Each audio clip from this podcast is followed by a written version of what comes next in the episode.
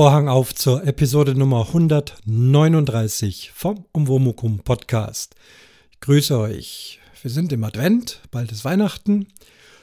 Zumindest für diejenigen, die das jetzt ganz zeitnah hören, diejenigen, die es erst viel später hören oder die in den berühmten 500 Jahren, den wünsche ich auch, dass sie eine gute Zeit haben, wo immer ihr auch seid und wo immer ihr auch mich hört. Thema wird heute sein die besagte Cembalo-CD, die ich für mich aufgenommen habe. Sie ist soweit fertig und ich werde sie auch hier bis auf ein Stück veröffentlichen. Alle anderen Stücke sind GEMA-frei.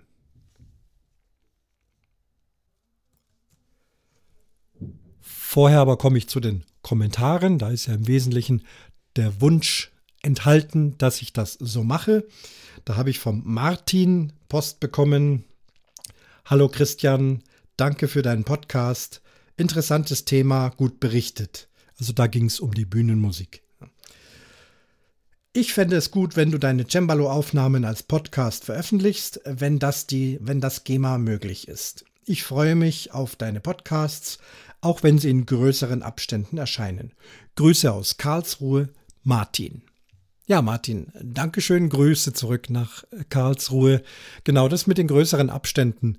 Obwohl ich es immer wieder sage, äh, bitte habt Geduld, dann habe ich doch immer ein schlechtes Gewissen, wenn es dann ein Monat, zwei Monate, vielleicht sogar mal drei Monate ist. Aber ich lasse es euch wissen, wenn ich mich entschließen sollte, keine Folge mehr zu veröffentlichen, den Podcast also zu beschließen. Dem ist momentan nicht so und ich finde jetzt doch ein paar Minuten Zeit, eben diese Aufnahme zu machen. Ähnliches höre ich von Punika. Hallo Christian, schön mal wieder was von dir zu hören. Du bleibst selbstverständlich im Podcatcher. Größere Abstände sind ja zum Glück kein Problem. Liebe Grüße aus Franken von Elke. Ja, Elke, auch dir vielen Dank. Genau, das ist der richtige Hinweis. Ich mache das auch so. Ich habe auch einige Podcasts, wo länger nichts kommt, aber wo doch immer wieder mal was kommen könnte. Kostet ja nichts. Es ist einfach abonniert. Solange da nichts kommt, erscheint auch nichts. Und wenn, dann verpasse ich es nicht und sehe diese Folge. Also ich wünsche mir etwas mehr Gelassenheit, vielleicht trotzdem auch mehr Zeit und mehr Themen. Aber für heute würde ich sagen, ist das soweit in Ordnung. Halt nein. Das waren jetzt die schriftlichen Kommentare. Ich habe ja auch noch einen Audiokommentar bekommen. Der kommt jetzt. Hallo Oboman. Ich würde mich sehr freuen über eine Folge mit Camber über Musik.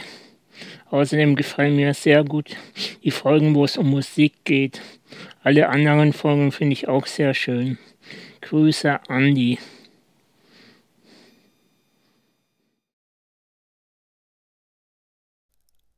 Vielen Dank, Andi, für den Audiokommentar. Freut mich immer, wenn ich ein paar Töne hier mit reinschneiden kann. Auch freue ich mich, dass dir die Musik gut tut und demzufolge eben heute diese Podcast-Folge mit den Cembalo-Aufnahmen und hoffe, dass es dir gefällt und allen anderen natürlich auch. Und dann kann es auch schon gleich losgehen. Nochmal eine kleine Vorbemerkung. Das Cembalo-Spielen ist mein Hobby. Ich bin kein Berufscembalist. Es ist alles nicht perfekt und ich nehme es auch selber auf. Ich habe jetzt niemanden im Studio sitzen, sondern mache das so wie mein Podcast, so wie es halt geht. Einfach aus Spaß. Und ihr sollt Spaß am Hören haben, aber ein, ähm, ja, ein Anspruch auf Perfektion, auf Perfektion kann ich hier nicht genügen. Ich habe in den letzten Wochen und Monaten und auch in der Corona-Zeit auch schon mal das ein oder andere mit der Oboe aufgenommen, diese Aufnahmen. Teilweise habt ihr sie auch schon gehört. Das ein oder andere kennt ihr vielleicht schon. Ich habe das jetzt ja alles in einer Sammlung drin. Und um auch das Programm ein bisschen aufzulockern, kommen diese Aufnahmen auch. So ist es auch auf der CD drauf. Genau, und ich spiele also jetzt in Reihenfolge der CD die einzelnen Titel ab. Aber es wäre ja kein Podcast, wenn ich nicht das ein oder andere davor jeweils noch dazu sage. Alle Titel haben Kapitelmarken. Ihr könnt also wie bei einer normalen CD auch zu den Stücken direkt hinspringen. Und jetzt geht's aber auch wirklich los. Zum ersten Stück könnte ich gleich eine ganze, und zwar lange Podcast-Folge füllen. Und ich versuche das jetzt mich zurückzuhalten und nicht zu viel Musik, Theorie und Physik. Es handelt sich vor allem auch um Physik und um Schwingungen. Ähm, werde mich zurückhalten. Es geht um die Stimmung eines Tasteninstrumentes. Die sogenannte temperierte Stimmung. Und Johann Sebastian Bach hat ein Werk komponiert. Das besteht aus 24 kleinen Stücken. In jeder Tonart ein Stück, nein, in jeder Tonart zwei Stücke. Immer ein Präludium, also ein Vorspiel und eine Fuge. Fuge ist etwas äh, sehr Kompliziertes. Da bin ich leider noch nicht so weit. Ich spiele für euch jetzt das Präludium, Präludium in C-Dur von Johann Sebastian Bach. Trotzdem ganz kurze Bemerkungen. Mal schauen, ob ich es hinkriege. Was ist diese temperierte Stimmung? Ein Streichinstrument, wo man mit den Fingern die Töne greift. Da greift man eben einen Ton F und den kann man auch so ein ganz bisschen nach oben oder ein bisschen nach unten korrigieren, so dass je nach Tonart das alles rein und sauber klingt. Dasselbe geht auch bei Blasinstrumenten. Jede Tonart hat so ihre Eigenheiten und physikalische Abstände und die sind nicht bei jeder Tonart gleich. Also nehmt einfach mal hin, dass der Ton A zum Beispiel in C-Dur eine physikalisch etwas andere Höhe hat, als es zum Beispiel in Fis-Moll haben könnte. Warum das so ist, das bedarf, wie gesagt, deutlich längere Erklärungen, ist aber auch mein großes Steckenpferd, diese Stimmungssache. So, und wie gesagt, auf dem Streich- oder Blasinstrument kann man eben dieses A dann ganz leicht verändern, sodass es dann eben zu C-Dur oder Fis-Moll oder was auch immer besser passt und eben dann auch rein stimmt. Auf einem Tasteninstrument wie einem modernen Klavier, da kann man das nicht. Da muss der Klavierstimmer den Ton A auf eine bestimmte Höhe stellen und dann kann das nicht mehr verändert werden beim Spielen. Und deswegen muss hier ein Kompromiss eingegangen werden. Ja, für manche Ton Tonarten brauche ich das A höher, für manche brauche ich es etwas tiefer. Es geht hier um minimale Schwingungsunterschiede, aber man kann die hören, zumindest wenn man es gelernt hat, sehr genau dahin zu hören. Aber auch als normaler Zuhörer merkt man schon, ob etwas ja, falsch oder richtig ist. Gut, und diese temperierte Stimmung, die hat man irgendwann in der Barockzeit dann mal erfunden und hat gesagt, wir können jetzt nicht dieses Cembalo oder das, das äh, Spinett jetzt nur so stimmen, dass man darauf C-Dur spielen kann, sondern wir stimmen es temperiert, sodass eben der Spieler alle erdenklichen Tonarten halbwegs sauber spielen kann. Lassen wir es dabei, ihr wollt ja Musik hören. Präludium Nummer 1 in C-Dur von Johann Sebastian Bach aus dem wohltemperierten Klavier.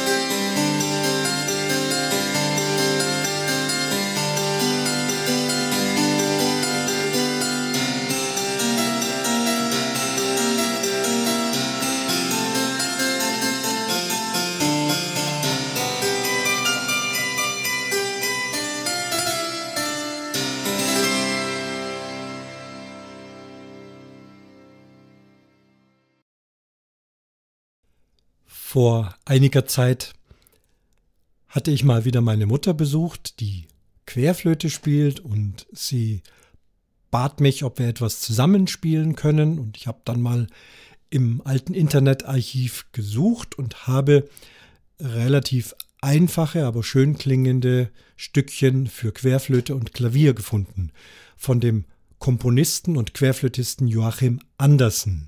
Er war zur Jahrhundertwende, also vorletztes Jahrhundert, äh, Soloflötist der Berliner Philharmoniker, hat auch viel für Querflöte geschrieben, viele Studienwerke für die Schüler, viele Etüden, aber eben auch kleine nette Stückchen. Und da bin ich auf dieses Abendlied gestoßen und das haben wir dann auch sehr erfolgreich und mit viel Spaß zusammen gespielt. Und ich hatte dann später auch nochmal Zeit und Lust, es mit Cembalo und Oboe aufzunehmen. Ich mache das ja immer hintereinander, eine Technik, die in der Corona-Zeit ich mir angeeignet habe und habe eben auch Spaß an diesem Stück und so hört ihr also jetzt dieses Abendlied im Original für Querflöte und Klavier, hier jetzt in meiner Version für Cembalo mit Oboe.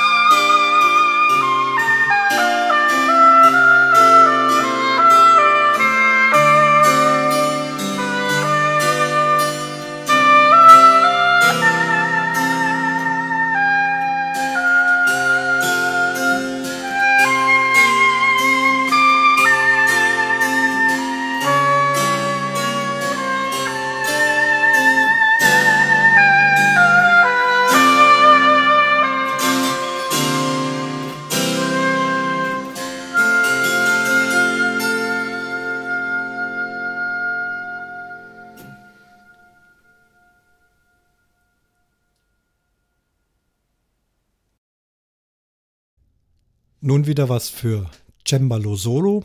Vorhin habe ich schon das Stichwort gegeben bei dem Bach. Der Bach ist der Meister der Fuge gewesen. Eine Fuge, also das hat hier nichts mit Fliesen und Kacheln zu tun und dem Spalt dazwischen, sondern es kommt vom lateinischen fugare, jagen. Eine Fuge ist eine kleine, einfache Melodie, die zunächst allein beginnt. Dann kommt eine zweite Stimme dazu, meistens dann fünf Töne tiefer, dieselbe Melodie. Nehmt also zum Beispiel einen Chor, einen vierstimmigen Chor. Beginnt die eine Stimme, dann kommt die zweite Stimme dazu, etwas später die dritte und noch später die vierte Stimme dazu. Wobei die Zahl vier nicht festgegeben ist, aber Oft ist es gerne vierstimmig. Nicht zu verwechseln mit einem Kanon. Beim Kanon gibt es eine komplette Melodie, die sehr einfach komponiert ist und die man eben mit versetzten Einsätzen singen kann und es passt trotzdem alles zusammen. Bei der Fuge beginnt diese einfache Melodie und wenn dann die andere dazukommt, dann spielt oder spielt oder singt derjenige, der die erste Melodie gespielt hat, eine Begleitung, eine Umspielung dazu. Und dann kommt der zweite und der wiederum setzt dann auch mit der Begleitung ein und das wird also ziemlich kompliziert und immer wieder setzt dann wieder eine Stimme mit dieser Melodie ein und das geht also so kreuz und quer. Kompositorisch und auch zum Spielen sehr, sehr anspruchsvoll. Richtig komplizierte Musik, sehr schwer zu spielen und die Bachfugen, ich übe da gerade dran, aber da ist noch nichts dabei, was ich in irgendeiner Weise aufnehmen kann. Ja, ich habe ja nur zwei Hände und wenn ich da vier Stimmen spielen muss, muss also jede Hand sich um zwei Stimmen kümmern. Das ist schon echt nicht so leicht. Ich bin aber bei dem Ercole Pasquini, das ist ein Komponist aus dem 16. Jahrhundert, äh, Organist und Cembalist, der hat auch eine Fuge geschrieben, die Canzona, Canzona Francese, nicht mit N oder es wird so ein Francese, glaube ich, ausgesprochen.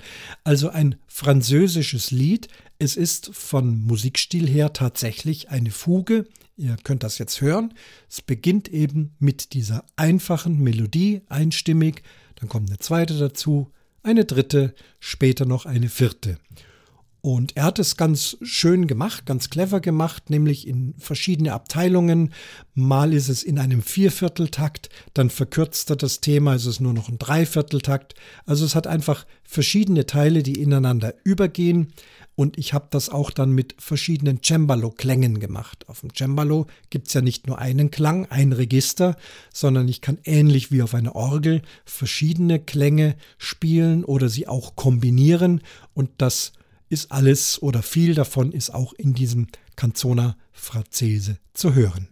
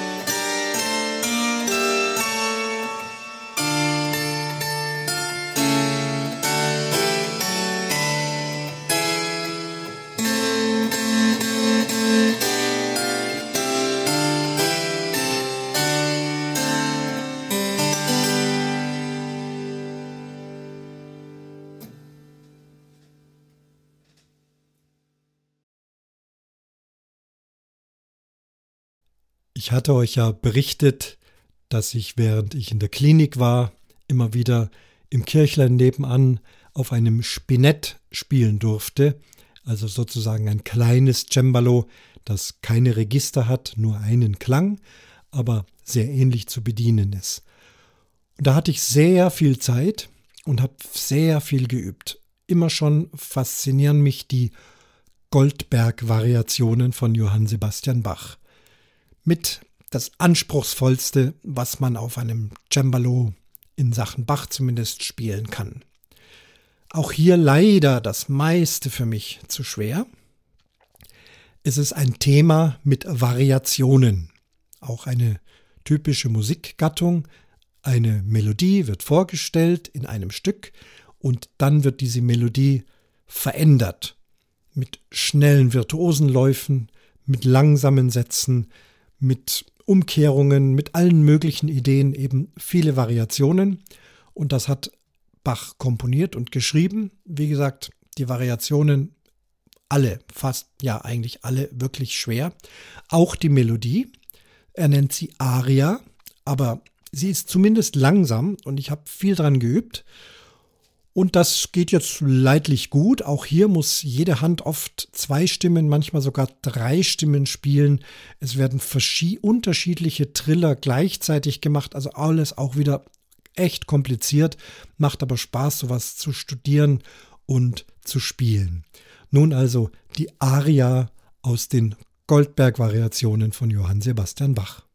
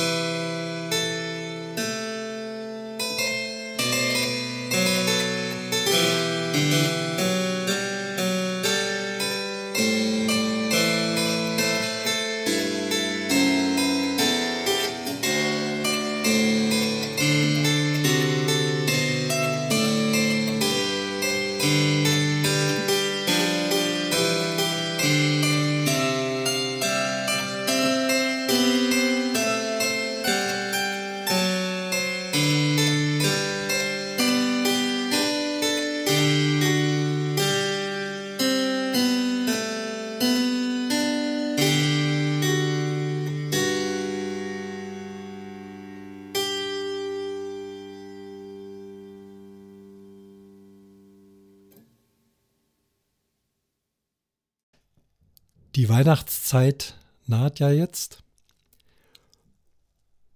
Wie an vielen Weihnachten, außer zur Corona-Zeit, gibt es viele Konzerte und ich als Oboist bin vor allem beim Weihnachtsoratorium von Johann Sebastian Bach beschäftigt. Großartiges Werk für großen Chor, Orchester, Solisten und Cembalo natürlich auch. Aber da in einer Begleitfunktion. Ich habe da nicht Cembalo gespielt, ich spiele dort Oboe und auch die Sonderinstrumente, die vor allem von Bach immer sehr gerne genommen wurden, nämlich die etwas größere Oboe d'Amore und das noch größere Englischhorn. In diesem Weihnachtsoratorium sind vier Oboistinnen beschäftigt. Jetzt habe ich es in einem durch. Ich kann das noch nicht. OboistInnen. Also ihr wisst schon, was ich meine. Also vier sind beschäftigt, vier Oboen. Die spielen alle die normale Oboe, aber auch die Oboe, zwei davon spielen die Oboe d'Amore, vor allem bei sehr vielen solistischen Sachen, und zwei spielen Englischhorn. Ich hatte gerade am Wochenende auch wieder ein Weihnachtsoratorium, habe diesmal Englischhorn gespielt und Oboe. Hat wieder unheimlich Spaß gemacht, ist einfach ein tolles Werk und eben mit vier Oboeninstrumenten. Das macht auch doll Spaß. Wiederum auch hier in der Corona-Zeit habe ich das mal selber aufgenommen. Stück für Stück jede Oboenstimme einzeln eingespielt. Also es sind hier keine Oboen dabei, sondern zweimal Oboe d'Amore, zweimal Englischhorn. Es gibt in diesem Weihnachtsoratorium, das aus 64 einzelnen Stücken besteht, die Nummer 10, das ist die Sinfonia, eine Hirtenmusik und es waren Hirten auf dem Felde, heißt es ja da. Und das ist das einzige Stück, bei dem nicht gesungen wird. Es beginnt mit Flöten und Streichern und dann kommen die Hirteninstrumenten, die vier Oboeninstrumente dazu. Ich habe zwei meiner Kollegen gebeten, mich da zu unterstützen, denn wenn ich nur die Oboen spiele, dann fehlt doch sehr viel. Ich kann jetzt nicht das ganze Orchester einspielen, aber doch die wesentlichen Stimmen. Das sind also zwei Flöten und als Bass brauche ich auch noch ein Fagott wenigstens dazu. Also meine beiden Kollegen, die Flöte und Fagott spielen, haben das also für mich eingespielt. Auch der Flötist hat beide Flötenstimmen nacheinander eingespielt. Wir haben das dann schön aufgenommen hier mit Reaper Ultraschall geht das ja wunderbar. Und so ist dann eben diese Sinfonie entstanden aus dem Weihnachtsoratorium.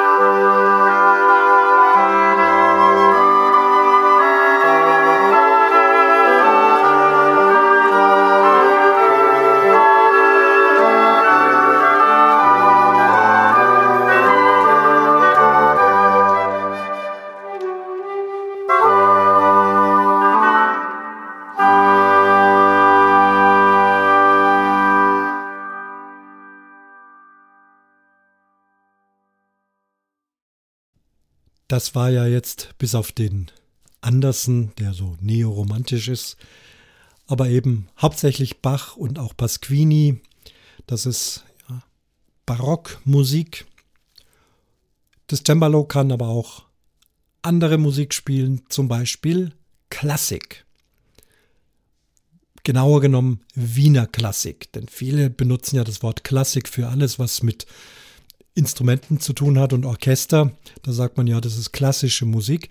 Aber für uns als Epoche, da haben wir eben die Barockzeit, die Klassik, die Romantik und die Moderne.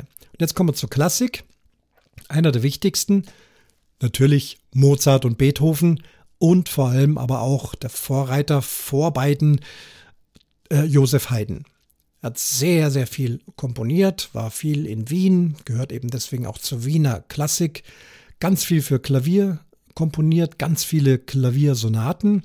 Dann habe ich mal nachgesehen, die erste Klaviersonate ist noch nicht für Klavier, also damals wurde ja dann das Hammerklavier erfunden, sondern tatsächlich noch für Cembalo komponiert. Die ersten sechs Klaviersonaten sind original für Cembalo. Da habe ich mich mal drum gekümmert und habe da auch Spaß dran gehabt. Es ist eine kleine Klaviersonate in drei Sätzen, die ich jetzt ohne Kommentar hintereinander abspiele. Das ist also was Schnelles, dann was Langsames und am Schluss auch nochmal wieder etwas Schnelles in Form von einem Menuett. Josef Haydn, Divertimento Nummer 1 für Cembalo.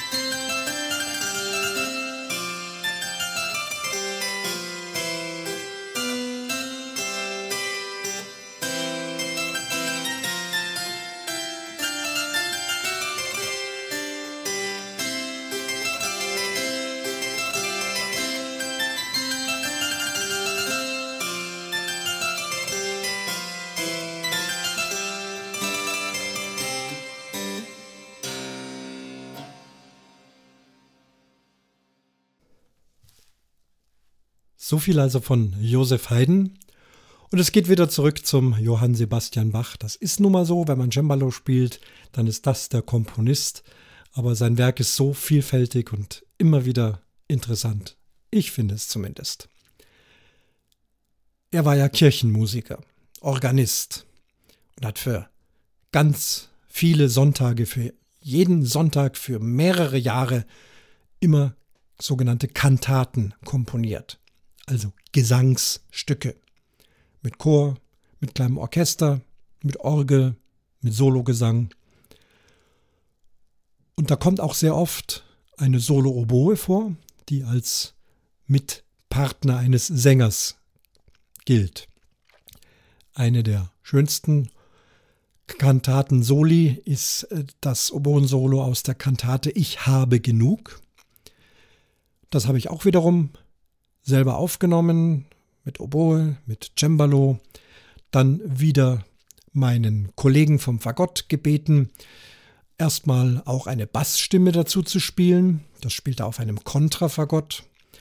Und auch die Gesangsstimme, die ein Baritonsänger normalerweise singt, den ich nicht zur Verfügung hatte, die hat er dann mit dem Fagott gespielt. Also es singt niemand, sondern das Fagott singt sozusagen und ich spiele die Original-Solo-Arie und auch noch das Cembalo dazu.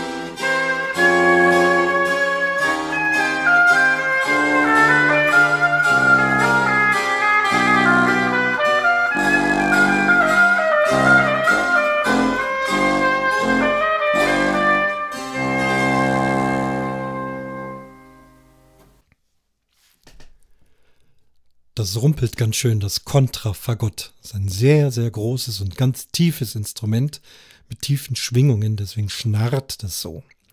Ja, die tiefe Stimme, das ist das Kontrafagott und die Melodiestimme dazwischen, das ist das normale Fagott. Und das ganz hohe bin ich mit der Oboe. Oboe und Fagott werden gern auch mal verwechselt.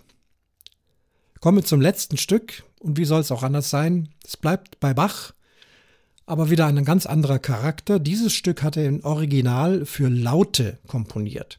Die Laute, also ein Vorgänger, ein historisches Instrument, ähm, bevor es die Gitarre gab. Eben ein Seiteninstrument zum Zupfen mit weichem Klang. Das habe ich übrigens am Cembalo. Diese, manchmal hört ihr, wenn ich so weiche Klänge habe, das nennt sich tatsächlich Lautenzug. Da werden so Dämpfer auf die Seiten gesetzt und dann soll das diese Laute imitieren. Das hat man damals so gemacht. Dieses Stück ist original für Laute und es wird aber auch sehr, sehr gerne auf dem Cembalo oder auch auf dem Klavier gespielt. Es ist wieder ein Präludium. Ich habe es mit vollem Register und einer relativ guten Geschwindigkeit gespielt. Auf der Laute spielt man es etwas inniger, weil da der Klang ja auch viel weicher ist. Aber auf dem Cembalo, da kann man schon mal loslegen. Präludium C-Moll mit Cembalo.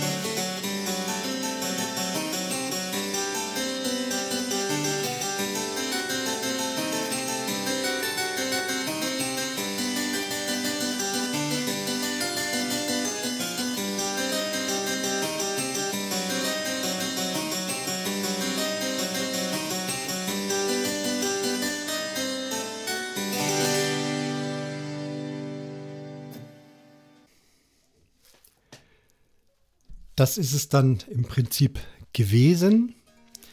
Alle meine Aufnahmen, alles alte Meister. Ich habe mir übrigens auch noch ein neues Instrument gekauft. Das ist eine Blockflöte. Ich hatte mal im Orchester kürzlich zu spielen, Blockflöte. Ähm, irgendwo läuft hier ein Radio, wahrscheinlich beim Nachbarn. Das ist, da ist auch, glaube ich, Blockflöte zu hören, zufälligerweise. Naja, das scheint eine moderne Filmmusik zu sein. Äh, Drei Haselnüsse für Aschenbrödel ist das, glaube ich. Ja, also das spiele ich auch immer ganz gerne, eben auf dieser Blockflöte. Ich habe viel Spaß mit dieser Flöte. Ist eine, ja, ein, nach einem historischen Vorbild äh, aus Palisanderholz, eine Sopranblockflöte. Macht wirklich Spaß.